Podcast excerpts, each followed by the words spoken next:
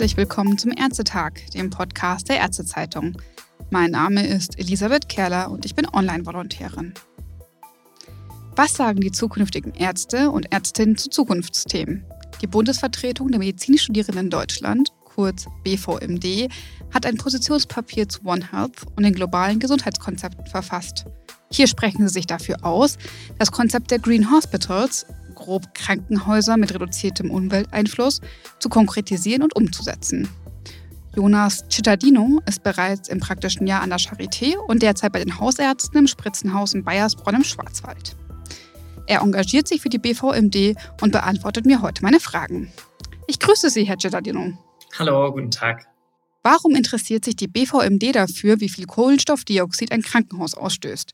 Im Positionspapier spricht sie zum Beispiel das Projekt Click Green, das bis April lief, und die Allianz für Klima und Gesundheit an. Beide bemühen sich, die CO2-Emissionen von Kliniken zu reduzieren. Kümmern sich damit nicht schon andere um das Anliegen? Und was hofft Medizinstudierende hier zu bewirken? Ja, ähm, erstmal vielen Dank für diese Frage und die Einladung. Ich denke, das Thema Klimawandel, ähm, CO2-Emissionen, das ist gerade ein Thema, was äh, unter den jungen Menschen und natürlich dann auch den Medizinstudierenden sehr präsent ist. Wir wissen, dass der Krankenhaussektor ungefähr mit fünf Prozent zu den CO2-Emissionen beiträgt. Und auch wir Medizinstudierenden wollen etwas tun. Nicht zuletzt, weil wir wissen, dass ähm, oder sagen wir mal, welche Auswirkungen der Klimawandel auch auf unsere Gesundheit haben kann. Und wir sehen uns da auch so ein bisschen in der Verantwortung, ja, aktiv zu sein und, und etwas dafür zu tun.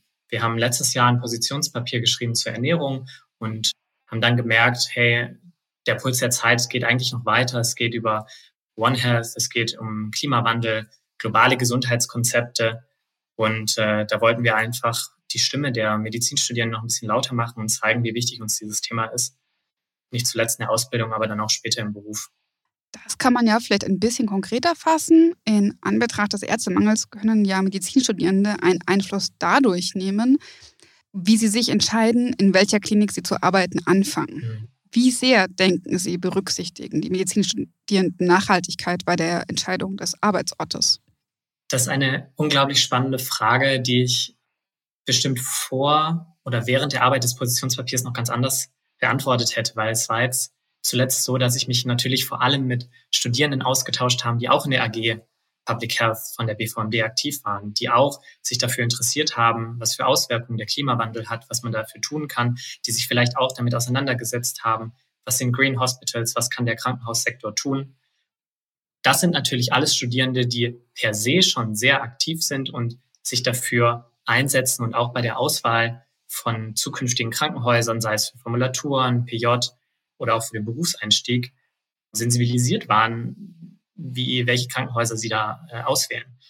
Nachdem dann das Positionspapier veröffentlicht äh, wurde und ich auch mit sag mal, anderen Kommilitoninnen gesprochen habe, die nicht jetzt sich aktiv in, in der AG äh, eingesetzt haben, wussten das aber auch viele gar nicht und viele kannten das Prinzip des Green Hospitals auch gar nicht, waren dann aber wirklich der größte Teil, also ich würde sagen fast alle, Feuer und Flamme, waren total dafür begeistert, haben gesagt, hey, das ist ja eine tolle Idee, dass Krankenhäuser auch etwas dafür tun wollen und dass es sogar schon Häuser gibt, die auch etwas tun. Im Gespräch kam dann auch immer häufiger raus, dass ja, die Medizinstudierenden dann eigentlich bereit sind, auch, sag ich mal, gewisse Krankenhäuser an anderen zu bevorzugen, wenn es natürlich, wenn das äh, gesamte Konzept stimmig ist, wenn die anderen Arbeitsbedingungen auch stimmen. Aber wir haben einfach gemerkt, dass es unter den Medizinstudierenden total viele gibt, die dieses Thema sehr interessant, sehr spannend finden und auch äh, in ihrem Beruf, Berufsalltag integriert haben möchten. Also haben Sie gemerkt, dass zuerst die Studierenden, die sich ohnehin mit dem Thema beschäftigt haben, bereit wären, einem grünen Krankenhaus, einem nicht so grünen Krankenhaus den Vorzug zu geben und haben dann, als mehr davon erfahren sind, festgestellt, dass es auch Studierende betrifft, die vorher sich nicht so sehr dafür engagiert haben? Habe ich Sie da richtig verstanden? Ja, ganz genau. Also ich sag mal, ab dem klinischen Abschnitt des Studiums dauert es ja nicht lange, bis man auch als Medizinstudierender begreift, was im Krankenhaus eigentlich, ich sag mal, wie das Krankenhaus abläuft, was es da für Prinzipien gibt, zum Beispiel hinsichtlich der Mülltrennung, des Abfalls, dann auch der Verpflegung im Krankenhaus, da ist man ja schnell dahinter. Dann hat der eine oder die andere vielleicht noch eine zusätzliche Ausbildung davor. Ich habe zum Beispiel mit Leuten gesprochen, die schon als Krankenpfleger, Krankenpflegerin gearbeitet haben. Und wenn man das einmal merkt und, und sieht, wie viel Möglichkeiten da eigentlich im Krankenhaus bestehen, sei es zum Beispiel mit Plastikverbrauch, nur, nur um ein Beispiel zu nennen, oder, oder vegetarisch-vegane Menülinien, dann haben sich das schon ziemlich viele gefragt, hey, da müsste man doch eigentlich etwas ändern. Und als dann sozusagen durch dieses Positionspapier auch ein bisschen der Anstoß kam, hey, es gibt schon Kliniken, die das auch machen, dann stößt das natürlich auf, auf sehr offene Ohren. Und äh, das ist sehr spannend für viele, die sich dann auch, sage ich mal, in, entscheiden wollen, wo sie, wo sie zum Beispiel arbeiten oder wo sie ihre Formulatur, ihr PJ machen wollen. Wenn es da irgendwie mehr Aushängeschilder dafür gäbe, dann gibt es sehr, sehr viele Studierende, die ja auch interessiert sind, das zu sehen. Wie kann sowas laufen? Wie kann so etwas gut laufen? Was sind Best Practice Beispiele? Was kann man davon mitnehmen? Wie kann man das vielleicht in andere Kliniken noch übertragen? Jetzt machen Sie ja Ihr PJ nicht nur in der Klinik, sondern auch in der Hausarztpraxis. Ist Ihnen denn auch da schon was aufgefallen, wie CO2 eingespart werden könnte? Ja, das ist ein total tolles Thema, finde ich. Etwas, wo wir in dem Positionspapier auch nicht so ganz eingegangen sind. Ich denke, weil es bis vor kurzem vielleicht auch da noch nicht so viele Initiativen gab. Gerade auch im Gespräch, sage ich jetzt mal, mit, mit anderen Studierenden, kommt immer wieder so diese Nachricht, Mensch, ich habe das mal versucht in der Klinik, irgendwie vielleicht auch was anzusprechen, was zu ändern, aber ich stöße auf taube Ohren, die Strukturen sind zu stark. In der Praxis sozusagen hat man da ja noch viel mehr die Möglichkeit, wenn man auch in einem Team arbeitet, das vielleicht jetzt nicht so groß ist, vielleicht noch der eigene Chef ist. Ich merke hier zum Beispiel in der Praxis, dass dafür schon einiges getan wird. Also zum Beispiel sind hier zu nennen eine fast komplette Umstellung auf, auf eine papierlose Praxis. Also hier ist fast gar kein Papier mehr. Dann die Isolierung, die Energieversorgung der Praxis ist, äh, ist, ist sehr, sehr gut. Sie haben äh, automatische, sag ich mal, Temperaturregler. Sie können die, die Klimaanlage und die Sonneneinspeisung nutzen. Solaranlagen sind, sind gedacht. Also in der Praxis hat man natürlich als Einzelperson oder als Team noch viel mehr die Möglichkeit, noch etwas zu, zu bewirken was man vielleicht in einem größeren Komplex wie dem Krankenhaus nicht hat.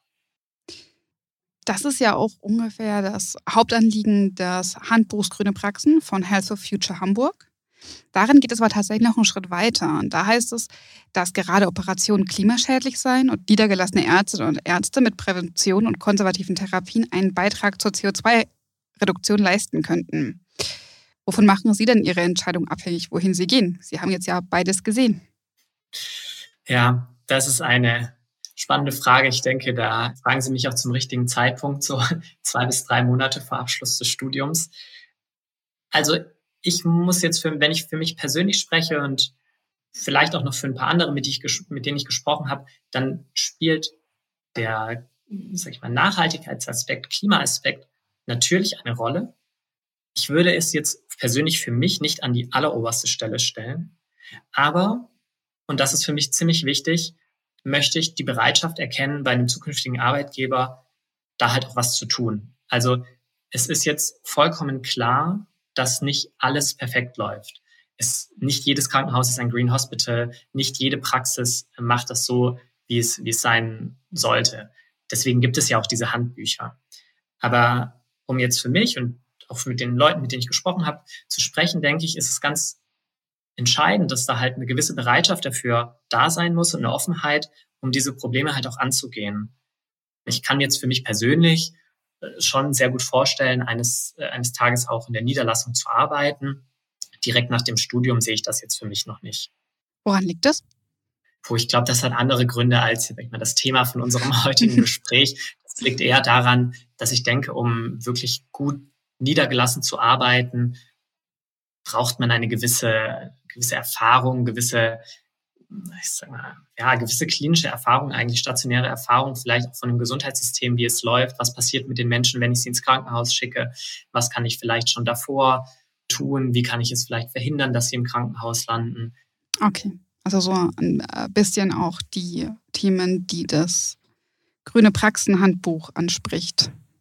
Genau, genau. Absolut, ja. Da wird ja auch genannt, dass man als, äh, als Hausärztin wahrscheinlich noch am meisten tun kann, wenn man, was heißt am meisten, aber einen großen Teil tun kann, wenn die Leute gar nicht erst ins Krankenhaus müssen, wenn sie nicht operiert werden müssen. Und also zum Beispiel, weil das ja gerade die Bereiche sind des Krankenhauses, die enorm viel Energie verbrauchen.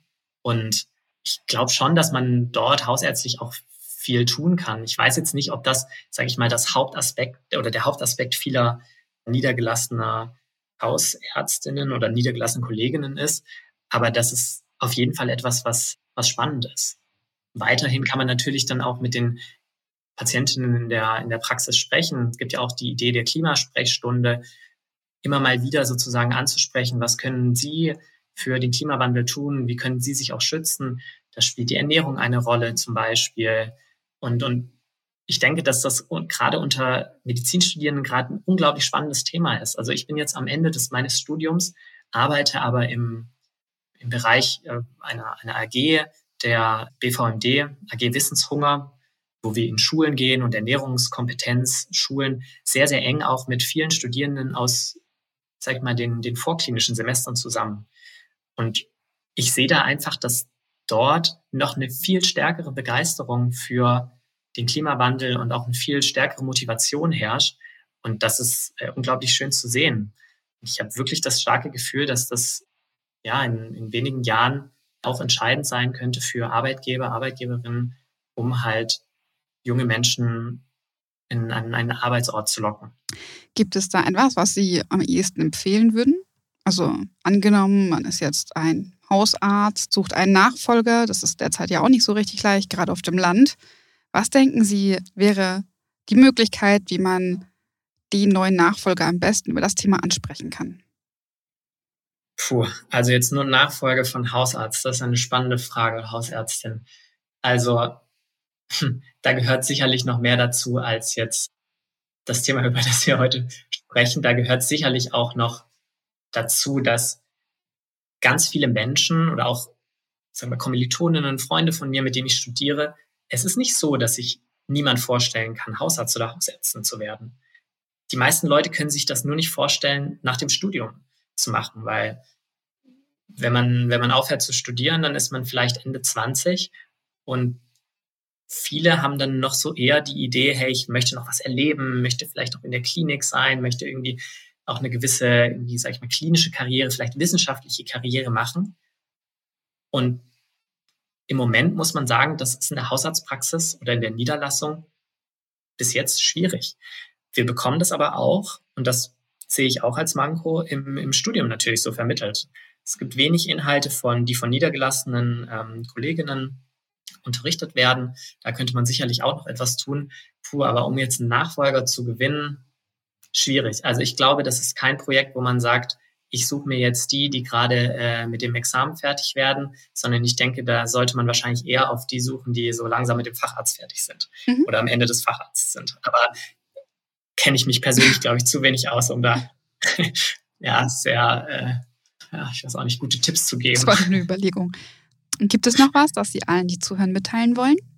Hm, also ich hoffe oder ich sag mal, wir hoffen jetzt von der BVMD, dass davon von den unseren Zuhörern jetzt natürlich auch welche dabei sind, die sich fragen, wie kriegen wir junge Leute an unser Krankenhaus? Und als ich zum Beispiel oder als wir uns das Thema näher angeschaut haben, haben wir gemerkt, es gibt ja schon auch das ein oder andere Krankenhaus, das jetzt zum Beispiel schon ein Green Hospital ist oder mit einem anderen Klima-Badge ausgezeichnet ist. Das wird aber im Moment nicht richtig beworben. Es gibt schon die Möglichkeit, das, glaube ich, ein bisschen stärker zu bewerben. Man könnte es auch, also viele Medizinstudierende suchen sich zum Beispiel ja ihre, ihre nächste Formulatur, ihr PJ über ein Portal aus, PJ-Ranking.